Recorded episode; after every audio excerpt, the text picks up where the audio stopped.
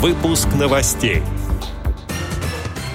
Омская региональная организация ВОЗ организовала спартакиаду по легкой атлетике. Инклюзивная выставка «Белокаменная резьба в соборах Древней Руси». Далее об этом подробно в студии Алишер Канаев. Здравствуйте. Информационный портал «Реабилитационная индустрия России» сообщает, в октябре во Владимиро-Суздальском музее-заповеднике откроется уникальная инклюзивная выставка «Белокаменная резьба в соборах Древней Руси». Тактильные экспонаты, детально воспроизводящие средневековые барельефы, позволят в буквальном смысле прикоснуться к истории. В основе экспозиции точные копии белокаменных барельефов, которые были созданы почти тысячу лет назад.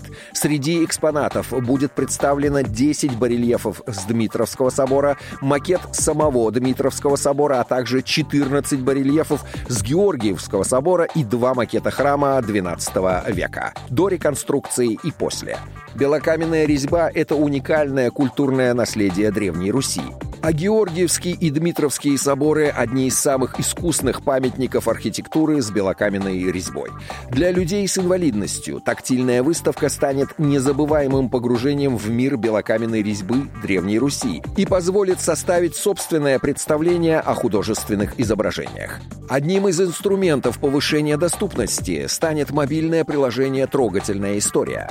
Программа обеспечивает доступ к информации для людей с различными видами инвалидности содержит текстовое описание, тифлокомментарии, а также видео на русском жестовом языке для людей с нарушением слуха. Выставка «Белокаменная резьба» в соборах Древней Руси реализуется Национальной ассоциацией участников рынка ассистивных технологий «Аура Тех» при поддержке Российского фонда культуры.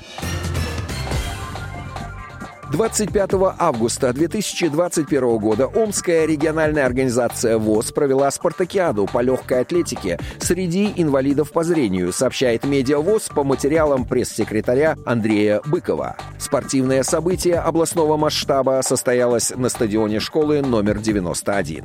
В мероприятии участвовали более 30 человек разных возрастов практически из всех местных организаций. Состязание проводилось по четырем видам спорта. Бег на 60 метров, э, прыжки в длину с места, толкание ядра и метание мяча из-за головы из положения сидя.